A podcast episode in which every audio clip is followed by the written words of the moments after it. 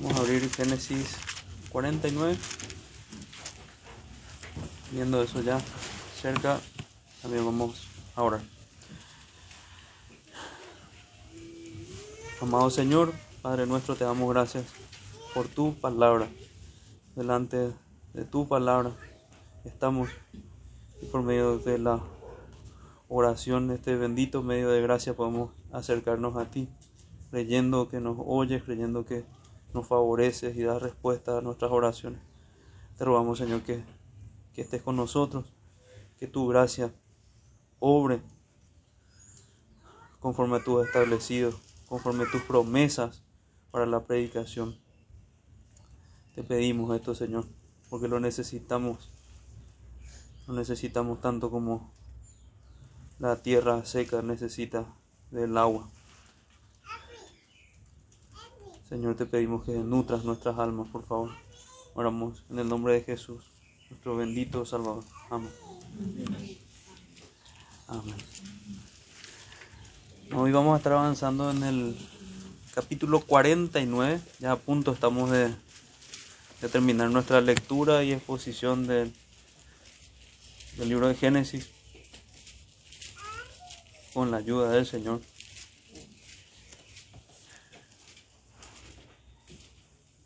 Y haciendo referencia a esto que digo,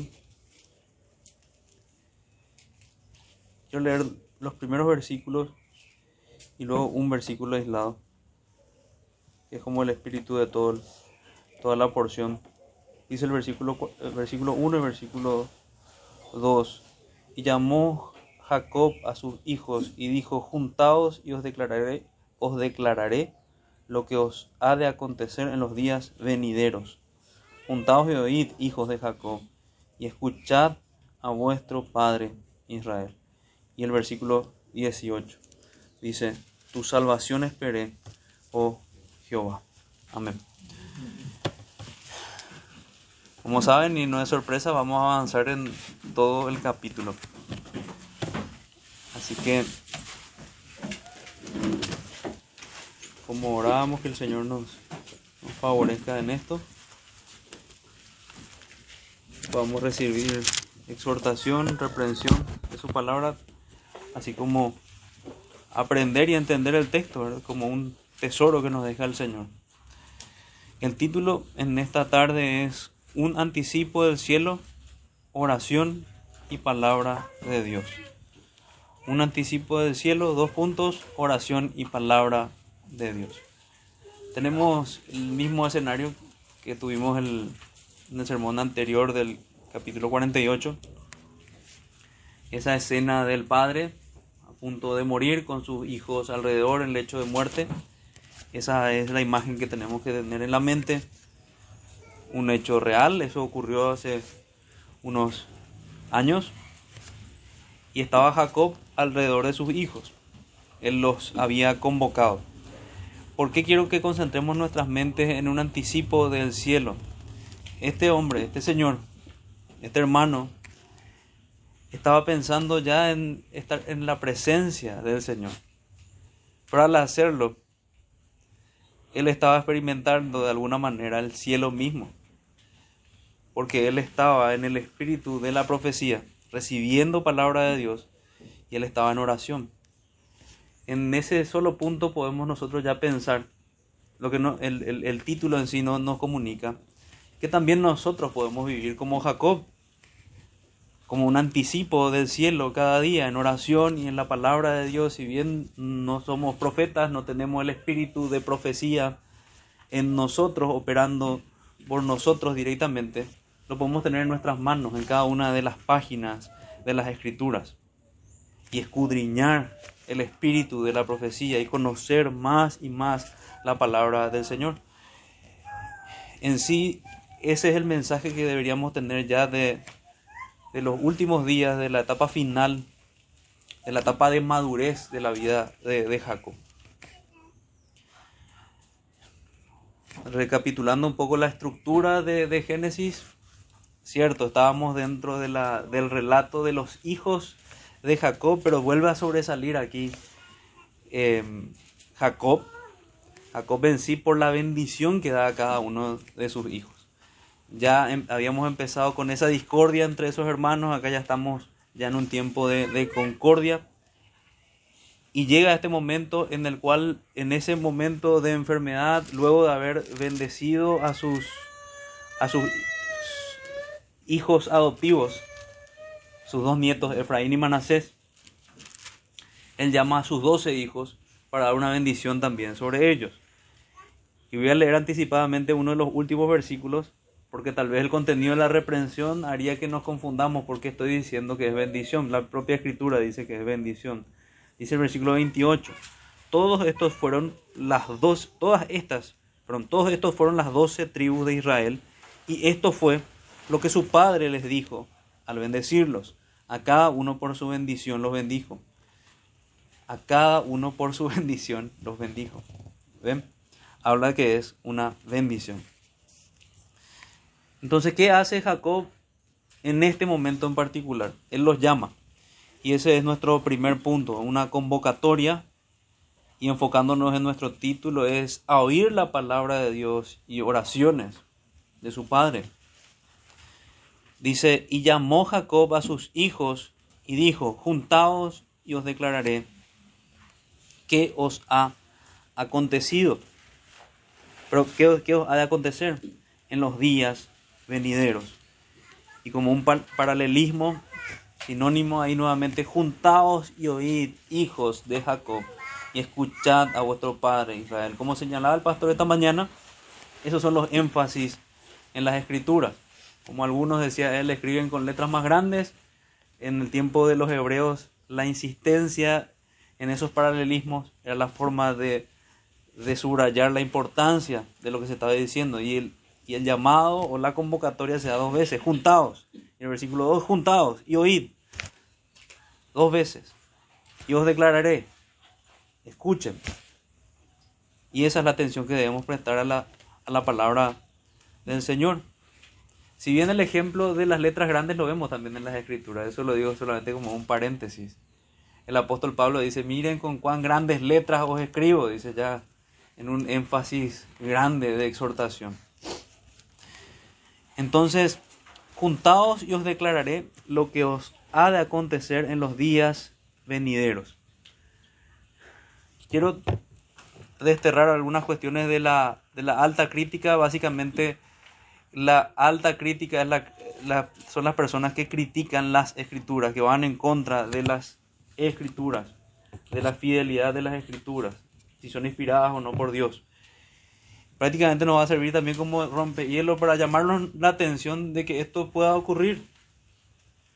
Personas, al ver estas declaraciones de Jacob, sorprendidas por la precisión de, de, de la profecía o de los oráculos, como dicen muchos, de la anticipación de estas palabras al futuro, dicen que más bien lo que estaba haciendo, una de las formas, es él estaba previendo, más bien previniendo cosas probables, fabricando más o menos acontecimientos que pudieran acontecer.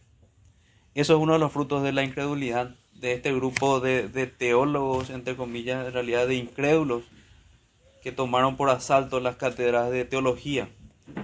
La siguiente forma dentro de este mismo grupo de impíos es que ellos dicen que es altamente improbable que Jacob haya hecho estas declaraciones de esta manera porque, y sí, será sorprendente esto, ¿verdad? Porque él ya era muy anciano, él no podía haber dicho todas estas cosas siendo tan anciano acostumbrados probablemente a ver ancianos que apenas pueden pronunciar palabras en su, en su lecho de muerte, les sorprende la lucidez de Jacob.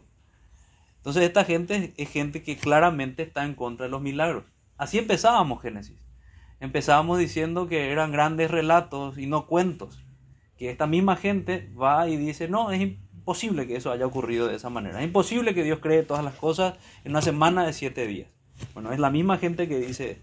Y por último, lo más descabellado de todos, de este grupo de personas que están infiltrados hasta, para que estemos atentos nada más, en nosotros que están influenciados estamos por las, por las redes sociales, por lo que se publica en YouTube y demás. hay un grupo que se llama Proyecto Biblia. Ese grupo está, tiene cosas interesantes, pero hay mucho que desechar porque está influenciada por la alta crítica. Cuando ven, por ejemplo, la explicación que dan del libro de Isaías, ellos dicen que Isaías no escribió completo el libro de Isaías, sino que escribieron otras personas. Entonces es la misma, el mismo espíritu de la alta crítica. Van en contra de la inspiración de Dios, van en contra de lo que relata la propia Biblia. Y en este punto estos hombres dicen, este tal se llama, a ver, le digo el nombre de la persona, Joaquín Jeremías, hace un paralelo con los signos del zodiaco. Demencial realmente. Hace un paralelo con los signos del zodiaco. Bueno, y es sorprendente para llegar a una conclusión tan, tan atrevida. Probablemente porque compara, vamos a ver que comparan a su, la fuerza de sus hijos con la fuerza de los burros y cosas así, ¿verdad? Se, se ve en la narración llegan a esa conclusión, pero una conclusión totalmente impía y probablemente sincretista que busca unir el origen de todas las religiones, como lo hacen los impíos hoy día, en realidad para desacreditar la autoridad de la palabra de Dios. Entonces tenemos que estar preparados para dar golpes duros a estos incrédulos que, como decía antes, tomaron ya por asalto las cátedras de teología. Los vamos a ver bien acorbatados, vamos a verlos en en, videos de, de, universidades prestigiosas, bautistas, presbiterianas, ¿verdad? Pero en realidad son hombres impíos. Menonitas también, ¿verdad? Que lo tenemos más cerca aquí en universidades. Entonces vuelvo a leer, y llamó Jacob, esta es la convocatoria, a sus hijos y dijo, juntaos y os declararé lo que ha de acontecer en los días venideros. Entonces en total contradicción a lo que dicen estos hombres, nosotros creemos lo que dice la palabra.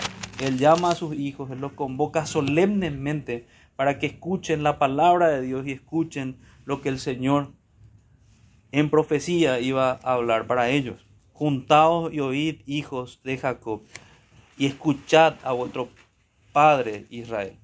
Ahí hay dos énfasis interesantes. Porque dice hijos de Jacob y en el siguiente renglón dice a vuestro padre Israel. Hay un énfasis en Jacob y luego en Israel. Algunos se inclinan a pensar que se refiere hijos de Israel, de, Jacob, les va a hablar como su padre. Y cuando se refiere a, a vuestro padre Israel, cambiando el nombre, va a hablar como profeta. Y otros se inclinan a pensar hijos de Jacob pecadores así como Jacob, antes de ser rescatados, antes de tener el nuevo nombre dado por Dios que es Israel, escuchen palabra de Dios, escuchen la reprensión de, de su Dios.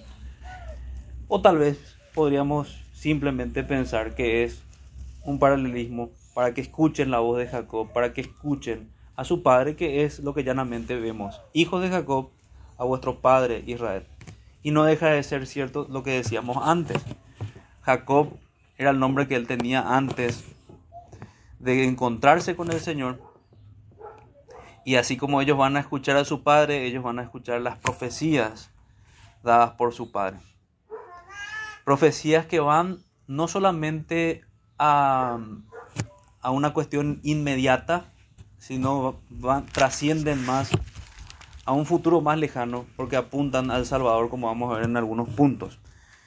Entonces, juntados reverentemente, aplicándolo a nosotros, el mismo llamado tenemos nosotros y aquí estamos también llamados de congregarnos, a juntarnos, a estar, a congregarnos de la misma manera que ellos, a, escuchar la voz del pastor, a escuchar la voz que el Señor estableció por medio de sus profetas. Y al primero empieza a hablar a cada uno de ellos del orden de su nacimiento, de mayor a menor. Eso nos puede llevar al segundo punto, que es cada uno a juicio. Esta palabra contiene reprensiones así como bendiciones en torno a esto. Oramos. Entonces, él, sin perder de vista eso que les decía en el, en el título, que es un anticipo del cielo, poder estar en el espíritu de la profecía, estar atentos a la palabra, estar atentos a la oración, esto debería traernos mucha solemnidad. Porque, ¿por qué le pongo a ese pequeño subtítulo de cada uno a juicio? Porque es un tipo de ese evento que vamos en el cual vamos a estar todos. Todos nosotros vamos a estar delante de nuestro Padre Celestial, así como estuvieron cada uno de, estas, de estos hijos de Israel. Y vamos a tener que dar cuentas al Señor y nada podemos ocultarle a Él.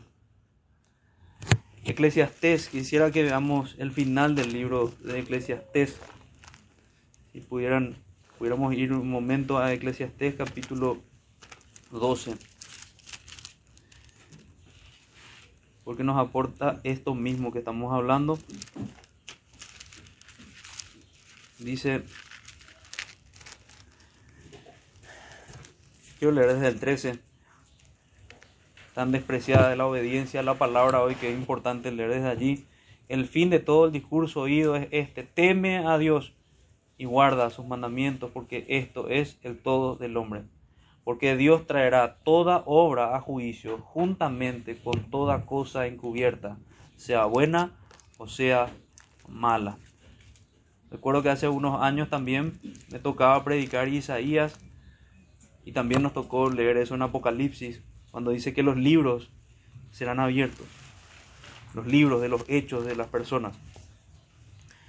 Y el Señor dice aquí en Eclesiastés que Él traerá toda obra a juicio juntamente con toda cosa encubierta, las cosas desconocidas, sean buenas o sean malas.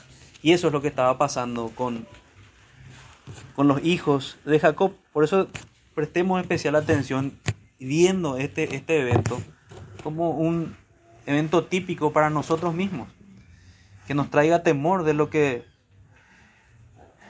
de lo que podemos arrepentirnos para poder vivir de una manera cada vez más piadosa delante del Señor. Empieza a hablar a, Rubén y aquí hay reprensión a Rubén.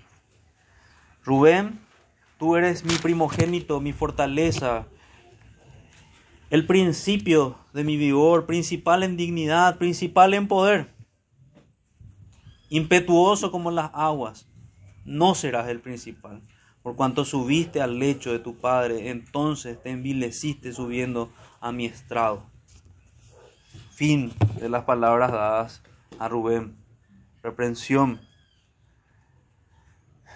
Una de las distinciones que creo que hicimos en el sermón anterior es, a diferencia del caso de, Jacob y Esaú, que solamente había bendición espiritual para Jacob, aquí hay bendición espiritual para los doce. Pero sin olvidarse el Señor de dar reprensión a cada uno de ellos. Y aquí está Rubén, él era el primogénito. Él era el primogénito, pero perdió el derecho de primogenitura por haber envilecido el lecho de su padre. Él terminó incurriendo, envileciendo a una a la madre de sus hermanos, a una de las concubinas de su padre. Ahí podemos volver a leer porque lo habíamos hecho en el sermón anterior también, pero para recalcar que, la escritura dice que él pierde así el derecho primogenitura, primero de Crónicas 5, 1 al 2. Primero de Crónicas 5, 1 al 2 dice, los hijos de Rubén, primogénito de Israel, porque él era el primogénito, mas como violó el lecho de su padre, sus derechos de primogenitura fueron dados a los hijos de José, hijo de Israel, y no fue contado por primogénito. No debe haber duda para nosotros de quién tomó el derecho de primogenitura, que incluía una doble porción de la herencia y cuestiones como esa, también una cuestión espiritual. Pero es bueno que el Señor haga, y el Señor hace lo mismo que hizo con Rubén con nosotros nos muestra todo lo que nos ha dado para que entendamos qué grave es nuestro pecado contra Él. El Señor extiende su mano para con nosotros y nosotros pecamos contra Él. Y eso es lo que escucha Rubén, el primogénito, mi fortaleza, el principio de mi vigor, principal en dignidad, principal en poder. Pero aquí empiezan las reprensiones, versículo 4, impetuoso como las aguas. La imagen del original describen algunos que es como agua hirviendo descontroladamente. No serás el principal, así era de desbordante su pecado. No tenía control, pasiones desordenadas. Por cuanto subiste al lecho de tu padre, entonces no solamente envileció a aquella mujer, sino te envileciste subiendo a mi estrado, como también describe el Nuevo Testamento, el que incurre en estos pecados contra su propio cuerpo peca. Te envileciste. Pasemos al siguiente varón, o a los dos siguientes, que son Simeón y Leví. Fíjense, Simeón y Leví son hermanos, armas de iniquidad sus armas. En su consejo no entre mi alma, ni mi espíritu se junte en su compañía, porque en su furor mataron hombres, y en su temeridad desjarretaron toros. Nosotros ya habíamos estudiado cada uno de esos pasajes. La escritura nos remonta aquí a Génesis capítulo 35, cuando ocurría esto. Voy a cotejar no me falle la memoria.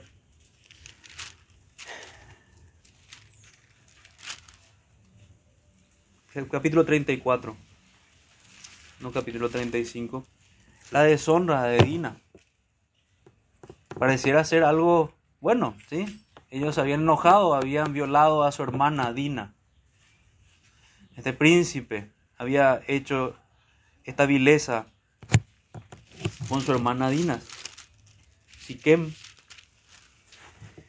Y ellos, de una manera rastrera, de una manera tramposa, les dice que sí, podían casarse con su hermana, pero debían circuncidarse. Luego de hacer esta trampa, en los días de más debilidad de estos hombres, luego de la circuncisión, van y los atacan a todos y los matan. El Señor, por boca de su siervo Jacob, juzga este hecho. Que es llamativo ver en Génesis también esto. Génesis más bien es, tenemos un relato y es una de las dificultades que dijimos que tenemos en Génesis, relato de hechos. Muchas veces no vemos un juicio de valor. Por ejemplo, sabemos que la poligamia está mal, pero en el caso de la poligamia muchas veces la escritura se limita a describir el hecho Pero en este caso está la reprensión clara. Simeón y Leví son hermanos, armas de iniquidad, sus armas. Y su consejo, en el, original incluso su secreto, su trampa, no entre mi alma, remontándose pareciera ser a el espíritu del Salmo 1, que dice que que no anduvo en consejo de malos, ni en silla de escarnecedores se ha sentado. En su consejo no entre mi alma. Este es el corazón de un hombre piadoso, de un hombre que está en la palabra, de un hombre que está en oración. De verdad. Y no le va a llamar legalismo a esto. Porque hay gran galardón en guardar su palabra, en su consejo no entre mi alma, ni mi espíritu se junte en su compañía. Y uno podría preguntarse, ¿y por qué? Porque en su furor mataron hombres y en su temeridad desjarretaron toros, haciendo referencia a la brutal violencia con la que oraron, reprendiendo el Señor aquí el homicidio, reprendiendo aquí las trampas, los engaños.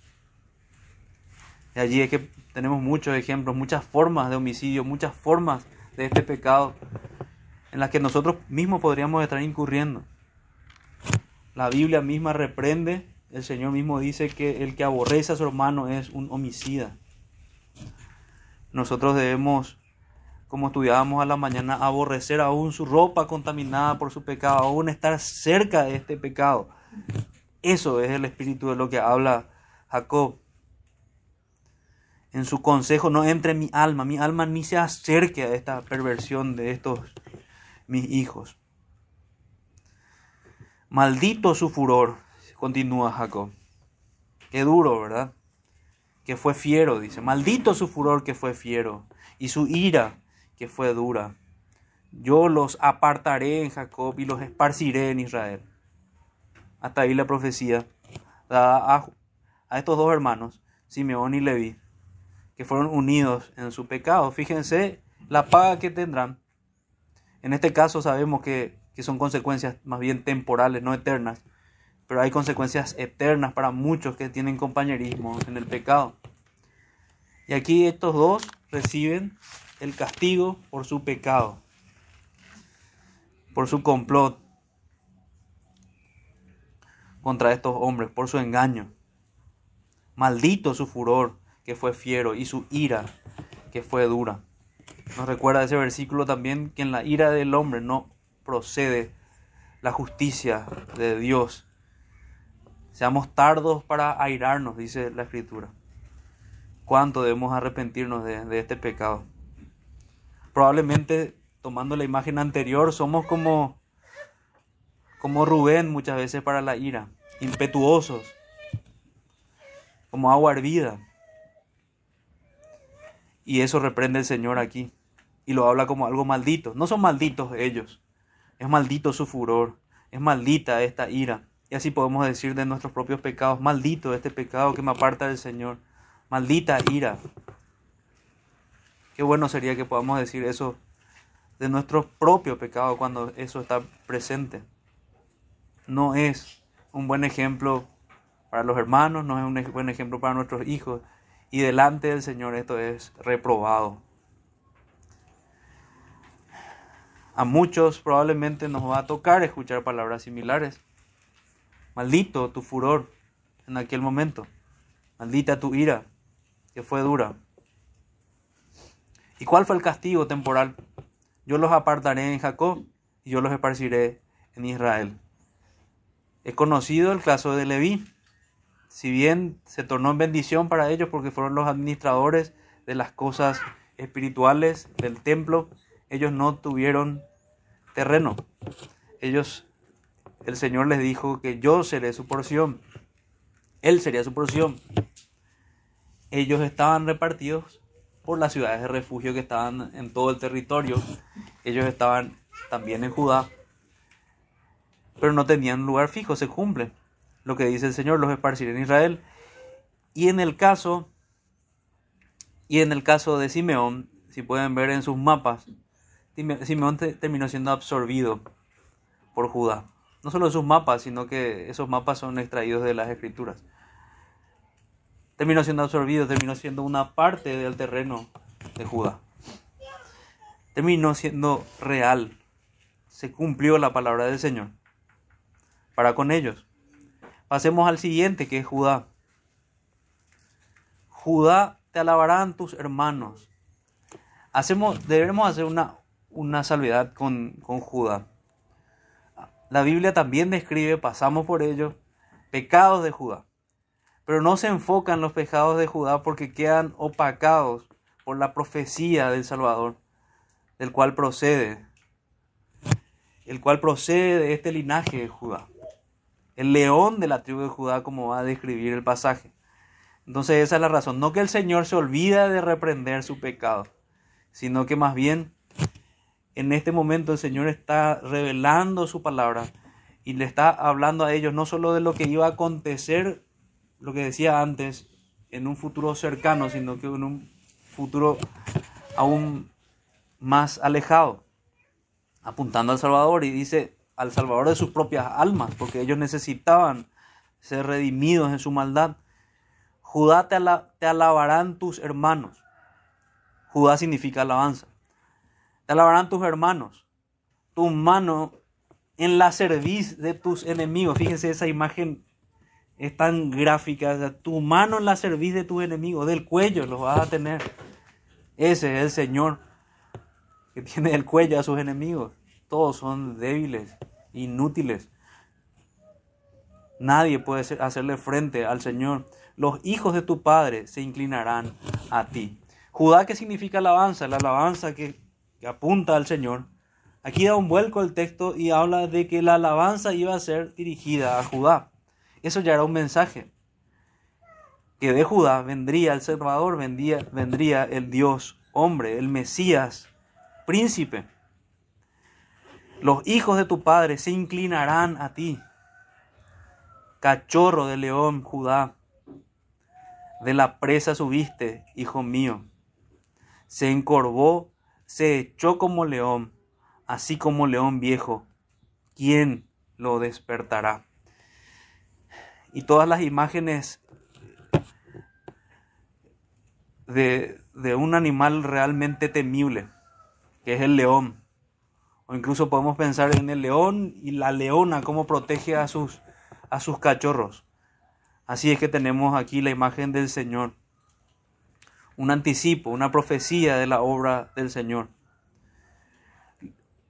Recibiría adoración este hijo de David. Judá te alabarán tus hermanos, tu mano en la cerviz de tus enemigos, él vencería. La misma promesa en Génesis 3.15 se puede ver reflejada aquí. La promesa de que iba a ser herido en el calcañar Génesis 3.15, podemos leer. Génesis 3.15, conocido en teología como el proto-evangelio, como el, el, evangelio en principio, en semilla. Y pondré enemistad entre ti y la mujer, y entre tu simiente y la simiente suya. Esta te herirá en la cabeza, y tú le herirás, en el calcañar. Tu mano sobre la cerviz de tus enemigos Así el Señor quebranta a sus enemigos, a Satanás y a todos aquellos que pretenden levantar sus débiles brazos contra el Señor. Inútil esfuerzo del pecado, de ángeles caídos, de hombres caídos, de hombres rebeldes, que desprecian al Señor por una cuota de pecado, por una cuota de ellos mismos. Los hijos de su padre, de tu padre, se inclinarán a ti. Eso también nos describe Apocalipsis. Toda rodilla se va a doblar ante el Señor Jesucristo. Toda rodilla de los redimidos y también de los impíos. Cachorro de león Judá, de la presa subiste, hijo mío. Se encorvó, se echó como león y ella nuevamente, como les decía, la imagen de, de un león fuerte. Por eso la pregunta, ¿quién lo despertará? ¿Quién lo despertará? ¿Quién será el atrevido para desafiar al león? Parece una locura, pero hay muchos. Salmo capítulo 2 nos dice que es terrible. Honrad al Hijo para que no se enoje y se inflame de pronto su ira. Es lo mismo. Los hombres impíos van a despertar al león y van a recibir la retribución. Apocalipsis también describe así al Señor, como león de la tribu de, Judá. No será quitado el cetro de Judá, ni el legislador de entre sus pies hasta que venga Silo. Y a él se congregarán los pueblos, atando a la vid su pollino, y a la cepa el hijo de su asna. Lavó en el vino su vestido, en la sangre de uva su manto, sus ojos rojos de vino y sus dientes blancos de la leche. Hasta ahí la, descripción. La profecía sobre, sobre Judá, podemos decir 100% enfocada en Jesucristo. Una cuestión que podría confundirnos en el versículo 10 es el énfasis en, en Judá, en el cetro de Judá. ¿Por qué hace ese énfasis la escritura si bien decía que la primogenitura era de José? Y no, no están en colisión una cosa con la otra. el derecho de primogenitura fue sobre José, pero aquí apunta al reino que se va a dar más adelante, al hijo de David, y el reino viene de David, por tanto el trono está en Judá. No será quitado el cetro de Judá, ni el legislador de entre sus pies. El rey mismo era el legislador hasta que venga Silo. Ahí tenemos una, muchos describen una de las más grandes o más conocidas dificultades de interpretación del Antiguo Testamento. ¿Qué significa Silo? No, no se ponen de acuerdo los, los comentaristas porque algunos piensan que es una región en particular, no, no pueden interpretar bien el, el vocablo silo. Otros piensan que no, que no es una región, sino que más bien apunta a una, a una persona. Que apunta a una persona. Eso es lo que, lo que refiere, por ejemplo, la, la Biblia de la Reforma, que es el trabajo que hace, hizo Joel Vicky y otros, y, otros hermanos. Quisiera leer esa, esa parte. Entonces dice el versículo, versículo 10, el tema de Silo. Primero toma el, tema del cetro, vara usar, usada por los reyes, eso tenemos que recordar también. No será quitado el cetro, es el reinado. Y luego dice Silo, difícil de traducir, pero podría significar aquel a quien el reino pertenece. Y realmente es muy persuasivo pensar que esa es la interpretación que apunta a una persona, aquel a quien pertenece. Aquel a quien pertenece. Y hace una referencia que es similar a Ezequiel 21-27. Se congregarán los pueblos, a él será la obediencia de los pueblos, aquel a quien pertenece. Y me inclino tal vez a eso para darle algún sentido al, al, texto, si bien dejo claro que, que hay una dificultad interpretativa.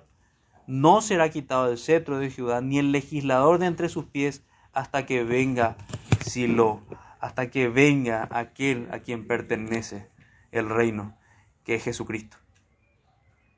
Que es Jesucristo. A él se congregarán los pueblos, a Jesucristo atado a la vid su pollino, a la cepa el hijo de su asna, lavó en vino su vestido, en la sangre de uvas su manto, sus ojos rojos de vino y sus dientes blancos de la leche. A la luz de Apocalipsis, eso es, nos apunta a imágenes de juicio, aunque otros hermanos se inclinan a ver los elementos, vid, vino, uvas y leche, describiendo una gran bendición en la presencia del Señor. Ambas cosas son ciertas de la mano del Señor y están atadas a su mano, atadas a la vid, su pollino. Nos recuerda también su ingreso a Jerusalén, a la cepa, el hijo de su asna, lavó en el vino su vestido. Yo me inclino a pensar en la imagen de juicio, la Biblia dice eso, que sus vestidos están manchados de sangre por la sangre de sus enemigos. Y es una imagen apropiada para nosotros, para aprender a temer a Jesucristo. No verlo simplemente, como describen algunos, como aquel muelle ternura, que todo es amor, que todo es benignidad. Y si bien hay benignidad y grande amor incomparable en el Señor, Él es fuego consumidor y Él va a destrozar a todos sus enemigos y la imagen de su ira es indescriptible ah, o incomprensible más bien en las páginas de la palabra de Dios. Muchos se rehusan a, repetir esos versículos o hacer énfasis en ellos. Sofonías, por ejemplo, dice que ni tu oro ni tu plata te podrá salvar en el día de la ira del Señor. Es amarga la voz del que clama en el día de la ira. Que serán barridos como polvo y como estiércol. Eso nos suena duro, entonces nos suena duro escuchar la palabra del Señor. Y si nos suena duro también, en parte está bien, porque es para que temamos al Señor. Delante de Él estamos y delante de Él vamos a presentarnos igual que estos hombres se presentaron delante de su Padre. Sus ojos rojos del vino y sus dientes blancos de la leche. Entonces podemos concluir ambas cosas. Hay juicio, pero hay grandes bendiciones. Así como pasa con las imágenes, las imágenes de la cena del Señor. El vino nos comunica, la cena nos comunica que un día vamos a estar en la mesa del Señor en la eternidad, pero también nos recuerda que la ira de Dios tuvo que ser derramada sobre el Hijo del Hombre. Y hasta allí vemos la profecía dada sobre Judá. Podríamos dedicar un sermón solamente a esa porción pero debo ser breve, así que debemos avanzar. Hago otra, otra salvedad. en, esta, en estas bendiciones sobresalen cinco de los hijos de, de Jacob. Sobresale Rubén con, digamos, con una descripción más extensa. Sobresale, sobresalen Simeón y Leví, que ya lo vimos, sobresale Judá y finalmente sobresale José. Las otras descripciones, las que vamos a ver ahora, son más breves, son mucho más breves. Y dos de estas eh, nos apuntan claramente al Salvador. La primera la vimos en Judá y la segunda la vamos a ver en José. Entonces proseguimos, seguimos con cada uno a juicio. Fíjense cómo es un buen anticipo de cómo debemos pensar. Qué lindo pensar en aquel día y todas las bendiciones del Salvador son las que, las que escuchemos en aquel día, como las de buen siervo fiel. Él es el siervo perfecto que nos comunica a nosotros sus bendiciones. Él es nuestro abogado. Entonces pasemos a Saulón, a Isaacar. Versículo 13. Saulón, en puertos de mar habitará, será para puerto de naves y su límite hasta Sidón. No tenemos mucho que decir, sino más bien que iban a ser grandes comerciantes. Aquí quiero apoyarme un poco en los comentarios de, la Biblia de la Reforma para avanzar un poco más rápido. Dice el versículo al respecto de esto, Saulón se instalará cerca de Fenicia por el mar de Galilea en la ruta del mar Mediterráneo. Eso lo podemos ver reflejado en Isaías 9, 1 al 2. Eso con respecto a con respecto a Saulón. Si bien Saulón podría alguno de la alta crítica decir, pero él no estaba cerca del, del mar. No, pero estaba realmente beneficiado por el comercio. Será para puertos de nave y su límite hasta Sidón. Finalmente, el 14, pasamos al siguiente. De Saulón a Isaacar. Dice, asno fuerte que se recuesta entre los apriscos. Y vio que el descanso era bueno y que la tierra era deleitosa. Y bajó su hombro para llevar y sirvió en tributo. Y sirvió en tributo. Eso es lo que, lo que dice de Isaacar. Asno fuerte. Y aquí la dificultad en estas descripciones tan breves, que están hechos en forma de aforismos prácticamente, que, es la estructura de los proverbios, son refranes cortos, es que tenemos que descifrar si se está refiriendo de manera positiva o de manera negativa muchas veces a estas personas. Asno fuerte, describe fortaleza, que se recuesta entre los apriscos. Y ahí hay un grupo de comentaristas que se inclina a pensar que si bien eran fuertes, eran perezosos. Pero al, al ver el total de la descripción no parece ser tal eso, sino que dice, y vio que el descanso era bueno y que la tierra era deleitosa, y bajó su hombro para, para llevar y sirvió en tributo. Más bien, me inclinaría a pensar que es una bendición sobre, sobre Isaacar. Una bendición sobre Isaacar, hablando de su fortaleza como algo bueno y hablando como alguien que nos puede recordar que es una fortaleza rendir tributo al Señor y rendirse en descanso santo a Él. Porque ya vimos que ser fiero o ser violento no es una verdadera fortaleza ni una verdadera virtud. Eso es lo que veíamos en Rubén. Entonces pasemos a Dan, versículo 16. Dan juzgará a su pueblo como una de las tribus de Israel. Será Dan serpiente junto al camino, víbora junto a la senda. Me muerde los talones del caballo y hace caer hacia atrás al jinete. Realmente son, como les decía, pasajes difíciles que Simplemente los voy a dejar así abiertos en ambas posibilidades. Si es en un sentido negativo, serpiente junto al camino, como, como describe allí, Dan juzgará a su pueblo. Dan significaba eso, significaba juicio. Debía juzgar a su pueblo como una de las tribus de Israel, pero sin embargo se comportaba rastreramente, es lo que dicen algunos, por los errores que se veían en las tribus, en la descripción ya más adelante en las escrituras. Será Dan serpiente junto al camino, víbora junto a la senda, que muerde los talones de los caballos y hace caer hacia atrás al jinete. Voy a leer aquí nuevamente lo que dice la Biblia de la Reforma. Si estoy leyendo bien, perdón, la Biblia es Biblia de Estudio Herencia Reformada. Biblia de Reforma es otro material. Dice en los comentarios, versículo 17, la tribu de Dan llegó a ser un cetro de idolatría y además masacraría a ciertos pueblos confiados. Jueces 18 y primero de Reyes 12, 28 al 30 y segundo de Reyes 10, 29. La palabra serpiente y talones pondrían, podrían hacer alusión al tentador antiguo y a su, y a su violento pero infructuoso ataque a la simiente de la mujer. Entonces, como les decía, la forma más bien negativa de ver como un juicio, como es natural ver la imagen de la serpiente como algo negativo. La forma positiva de ver sería ver como algo como una astucia positiva. Pero vuelvo a leer, Dan juzgará a su pueblo como una de las tribus de Israel y describe eso el libro de jueces. Luego dice,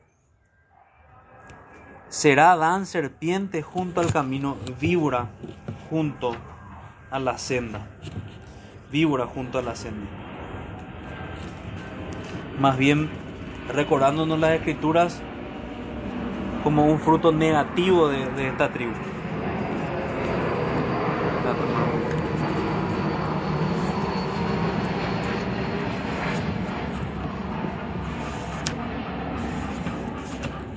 Ok.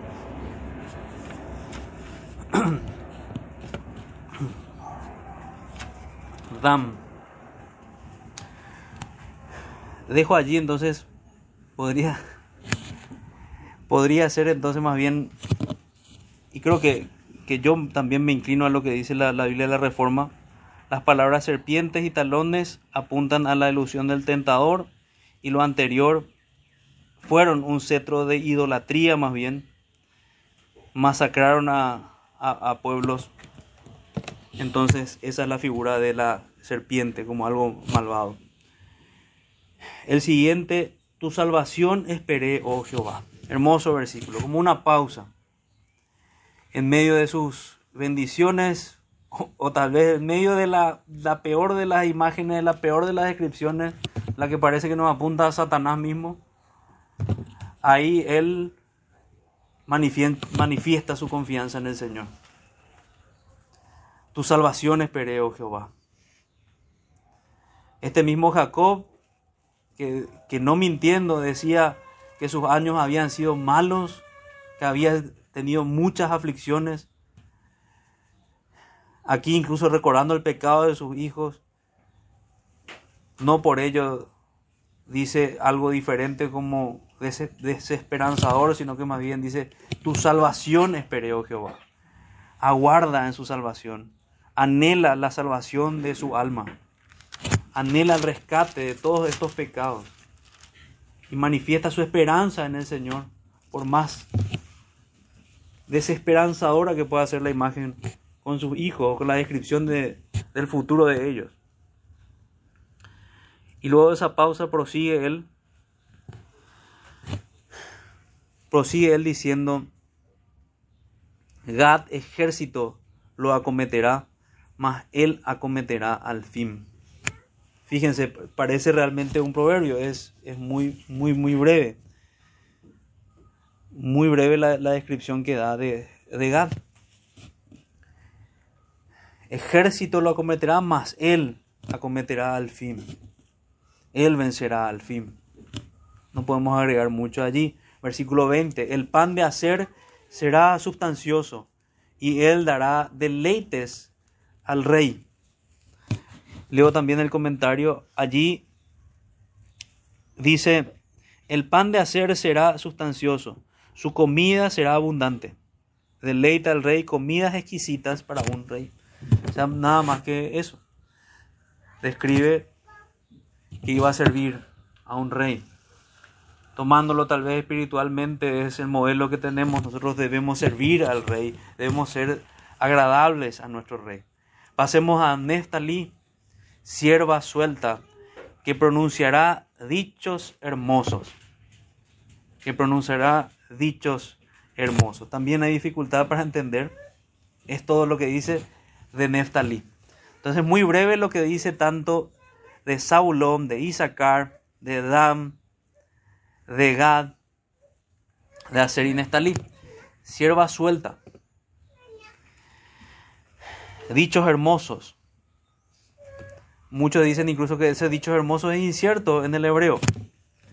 Tenemos aquí de Neftalí, que podemos agregar, que de la tribu de Neftalí es que viene, vienen los hombres que acompañaron el ejército que tomó Barak. Barak fue el libertador junto con Débora. Y por tanto, algunos se inclinan a pensar que estos dichos hermosos son del cántico de Débora. Pero podemos apuntar más bien a toda alabanza dada al Señor. Sierva suelta que pronunciará dichos hermosos. No hay dichos más hermosos que la alabanza a nuestro Dios. Y vayamos sí ahora al, relato más extenso que es de José. Rama fructífera de José, rama fructífera junto a una fuente cuyos vástagos se extienden sobre el muro. Le causaron amargura, la saetearon y la aborrecieron los arqueros, mas su arco se mantuvo poderoso y los brazos de sus manos se fortalecieron.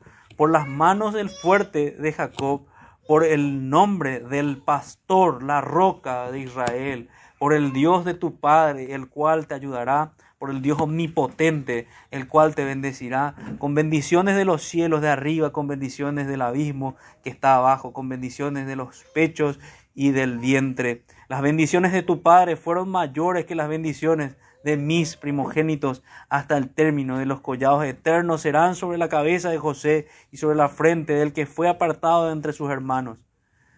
Y hasta ahí la extensa bendición a, José. Y lo que nos hace recordar la extensa bendición a José, si nos damos cuenta, es el énfasis de las escrituras en revelarnos a nuestro Dios. Aquí es la primera vez que aparece el Señor como un pastor. Es la primera vez que aparece el Señor como una roca.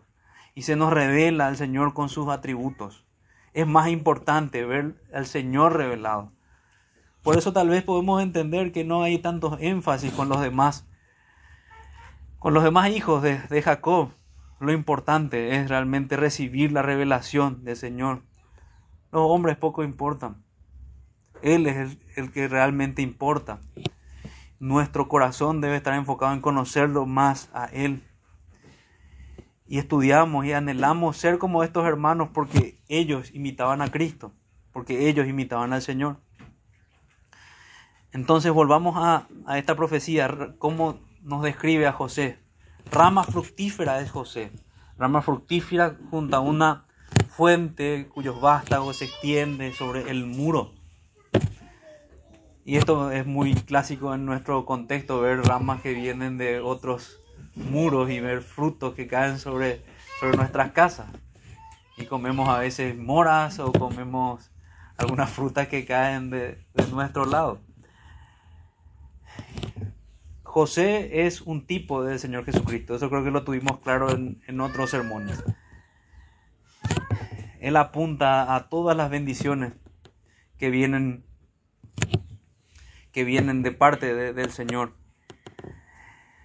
Entonces podemos ver a José que recordar lo que ocurrió por medio de José. Gracias a José ellos no murieron en el desierto y como rama fructífera, él alimentó a todos sus hermanos como esta vid que tenemos aquí atrás, tal vez si pasa hacia los vecinos y ellos toman también de sus frutos. De esa manera, rama fructífera describe a José. Rama fructífera junto a una fuente. Junto a una fuente. Y esa descripción, si vamos a, la del Salmo 1 que citábamos antes, y su hoja no cae, que está junto a corrientes de agua está siempre bien alimentada por aguas, una, una planta que no muere, cuyos vástagos se extienden sobre el muro. Y luego describe, describe a José como bendición para todos sus hermanos, que es un tipo de Jesucristo como bendición para todo su pueblo o como para todo el mundo, para todos aquellos que creen en Él. Le causaron, y luego de, describir su bendición, describe su amargura, le causaron amargura, las le asaetearon, saetas son flechas, le aborrecieron los arqueros, y habla de muchos arqueros, son sus hermanos, es la misma esposa de Potifar, es a traición, no habla de, espada, no habla de un ataque de frente, habla de ataques a traición. Causaron eh, amargura, le asaetearon, la aborrecieron los arqueros, mas su arco se mantuvo poderoso. A pesar de ello, se mantuvo poderoso. Y los brazos de sus manos se fortalecieron por la mano del fuerte de Jacob. Y esa es la razón. Él se sostuvo no por su propia fuerza, sino por la fuerza del Señor. Él es un tipo del Señor Jesucristo también aquí. El Señor fue perseguido por todos. El Señor fue perseguido y aborrecido por varios arqueros que lo, aborrecieron. Pero él se mantuvo firme. Se mantuvo firme en medio de la dificultad. Su padre lo sostuvo, como podemos ver en el Getsemaní, por las manos del fuerte de Jacob, por el nombre del pastor, la roca de Israel. Él lo sustenta. El pastor que lo cuida. La roca de Israel. Fíjense cuáles son los pensamientos de Jacob allí en ese lecho de muerte. Cuán dulces son sus pensamientos respecto al Señor y la profecía que recibe. Por el nombre del pastor, la roca de Israel. Por el Dios de tu Padre, el cual te ayudará por el Dios omnipotente, el cual te bendecirá con bendiciones de los cielos de arriba. Y habla incluso no de una bendición que ya fue presente, sino que una bendición futura. Te bendecirá, bendecirá a tus hijos, como habla la, escritura. Con bendiciones del abismo que está abajo. Y ahí algunos tendrían alguna dificultad, pero más bien el texto apunta justamente a las aguas que hablaba antes las aguas del abismo que sustentan la tierra, que sustentan, de, las cuales nosotros mismos sabemos que, que también bebemos y vivimos. Con bendiciones de los cielos de arriba, con bendiciones del abismo que está abajo, con bendiciones de los pechos y del vientre, haciendo énfasis a ese cuidado materno y tierno, con bendiciones de tu Padre, fueron mayores las bendiciones de tu padre fueron mayores que las bendiciones de mis progenitores. ¿Qué está diciendo aquí Jacob? Que las bendiciones de Jacob son mayores. Las que él le está dando a, José son mayores que las que él recibió de su padre. Mayores que las de mis progenitores. Hasta el término de los collados eternos. Ya no estamos hablando solamente de Canaán, sino está hablando de los collados eternos serán sobre la cabeza de José y sobre la frente del que fue apartado de entre sus hermanos. Este es el Señor que da justa retribución y da el pago a sus siervos. Fácilmente José podría estar entre los mártires. Solamente por un milagro del Señor él no fue como, como el mismo Abel. Y por haber hecho esto, por haber sido fiel al Señor, su cabeza, dice, será, serán sobre, sobre la cabeza de José más bien las bendiciones y sobre la frente del que fue apartado de entre sus hermanos. Y hasta ahí su, la bendición del Señor a José.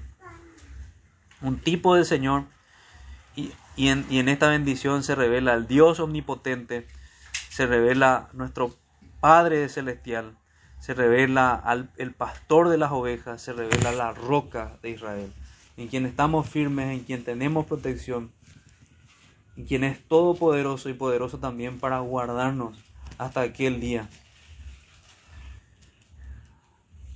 hasta aquí el día en, que, en el cual todavía es misterioso para nosotros, la muerte. Pero Él ha vencido la muerte. Y ese día ya no, no debe ser atemorizante para nosotros, sino que más bien esperanzador. Y el último de los hermanos, el más pequeño de todos, Benjamín. Dice, Benjamín es lobo arrebatador. A la mañana comerá la presa y a la tarde repartirá los despojos. A la mañana comerá la presa y a la tarde repartirá despojos. Eso es lo que dice finalmente de Benjamín, el último hijo de su... Claramente la Biblia describe que la esposa que él amaba era Raquel, de su esposa Raquel. Lobo arrebatador, a la mañana comerá la presa y a la tarde repartirá despojos. Realmente, nuevamente con, estos, con estas profecías cortas, con estos refranes cortos, la misma dificultad. Podemos ver positivamente la historia de Benjamín, que fue el único que se mantuvo junto a Judá en medio del, reino dividido, pero también podemos ver lo fiero. Entonces, el Señor sabrá aplicar correctamente sus reprensiones o sus bendiciones a, a, cada uno. Creo que sería lo más apropiado decir al aplicar estos textos a nosotros. Hay bendiciones y hay reprensiones en el día que, que nos toque estar delante del Señor delante de aquel que juzga los corazones. Vuelvo a leer Eclesiastes. Porque es esa la, la experiencia que debemos tener en mente. Dios traerá toda obra a juicio juntamente con toda cosa encubierta, sea buena o sea mala. Me pregunto si estamos nosotros conscientes de esto, si estamos viviendo así como Jacob delante del Señor, delante de la eternidad, delante de este día del gran juicio. Cada uno de nosotros vamos a estar delante de un juicio, delante del Señor, y los libros van a ser abiertos. Me pregunto, ¿qué será que está escrito en aquel libro?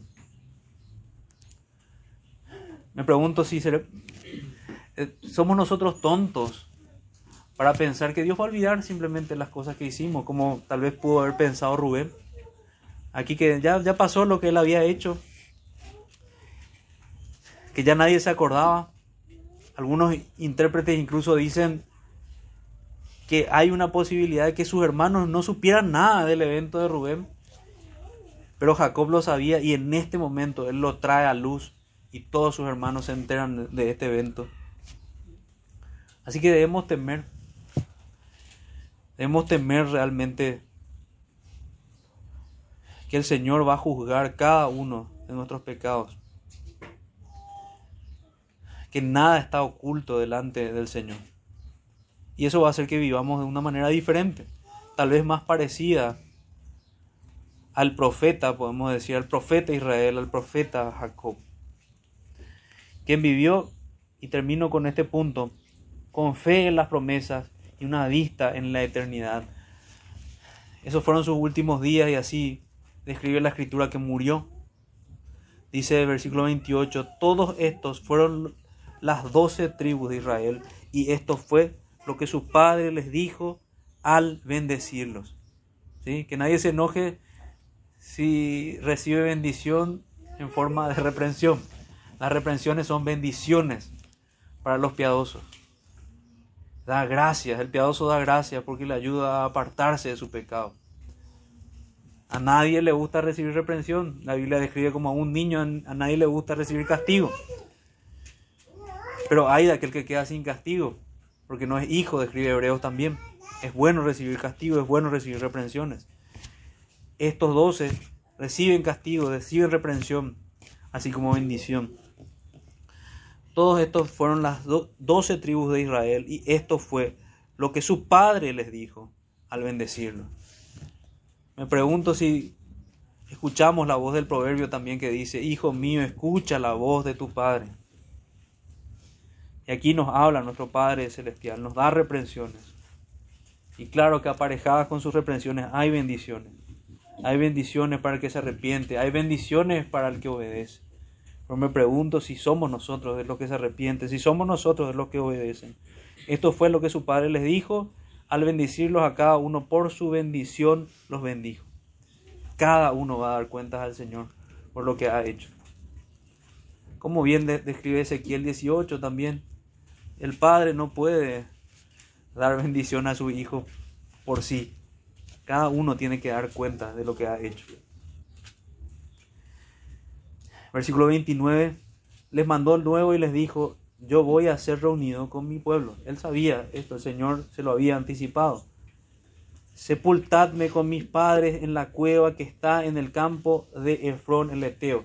Y fíjense, la conducta de Jacob es la misma que Sara, la misma que otros en el pasado, que tenían su fe puesta en la promesa de Dios, la promesa de la tierra prometida. Ellos tenían, versículo 30, en la cueva que está en el campo Mapela, al oriente de Manre, en la tierra de Canaán, la cual compró Abraham con el mismo campo de From, el Eteo, para heredad de sepultura.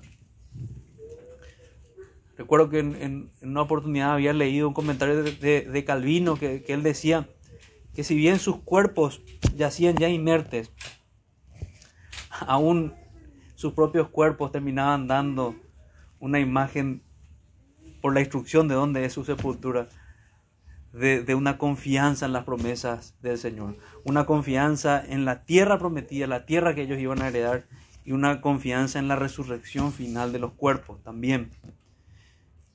Y él termina diciendo, allí sepultaron a Abraham y a Sara, su mujer. Allí sepultaron a Isaac y a Rebeca, su mujer. Allí también sepulté yo a Lea. La compra del campo y de la cueva que está en él fue de los hijos de Ed. Fíjense, cuenta la historia de, esa sepultura. A nosotros nos parecería, ¿por qué tanto detalle con esto? Porque era importante él, si bien él estaba en Egipto, él tenía su corazón en Canaán, su corazón en las promesas de Dios. La promesa que era espiritual, pero tenía un efecto temporal. Versículo 33. Y, en y cuando acabó Jacob de dar mandamientos a sus hijos. No es malo dar mandamientos. Es malo hacer énfasis en los mandamientos. Eso es legalismo. No, no dice eso la escritura, ¿verdad? Versículo 33. Y cuando acabó Jacob de dar mandamientos a sus hijos, es lo último que hizo, encogió sus pies en la cama y expiró.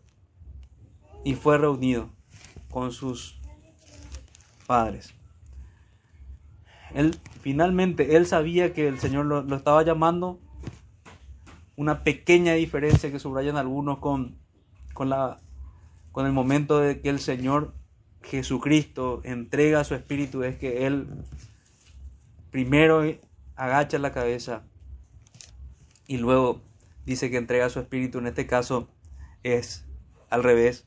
Y cuando acabó Jacob de dar mandamiento a su hijo, encogió sus pies en la cama y expiró y fue reunido con sus padres. Y fue reunido con sus padres. No puedo dejar de recordar ahora ya terminando la descripción que hacía también Joel Vicky, que, que leíamos algunos de sus comentarios aquí.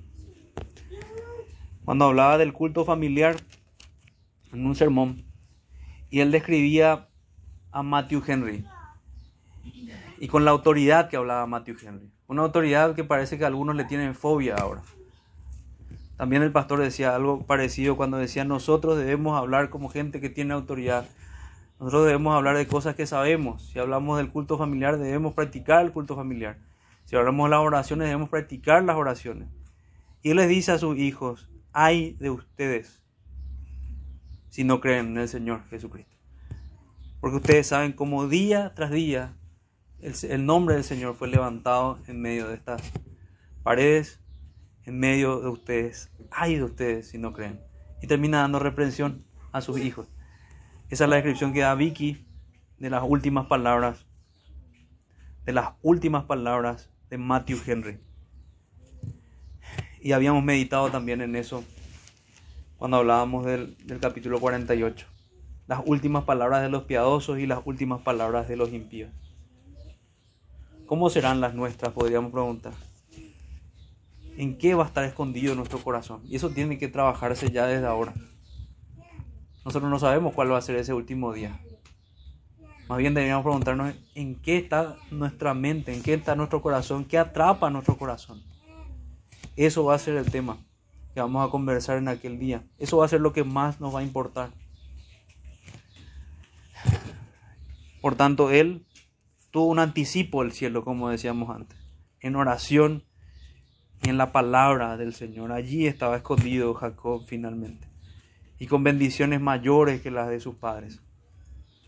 Fe en las promesas y vista en la eternidad. Firme en la palabra, firme en la oración hasta el último día. Me pregunto, como decíamos, ¿va a ser nuestro caso también? ¿Vamos a estar firmes en la palabra, firmes en la oración, firmes en las promesas? Esa es nuestra vista, vista en la eternidad. Estamos mirando otras cosas. Vamos a orar, hermanos. Amado Señor, te damos las gracias. Gracias por tu palabra, palabra bendita, Señor, que nos trae lo que necesitan nuestras almas. Nosotros, hijos de Jacob, pecadores, envueltos muchas veces en muchas maldades, te pedimos perdón, Señor. Te pedimos que nos ayudes a vivir así como hemos reflexionado en este pasaje, a la luz de tu palabra, a la luz de la eternidad.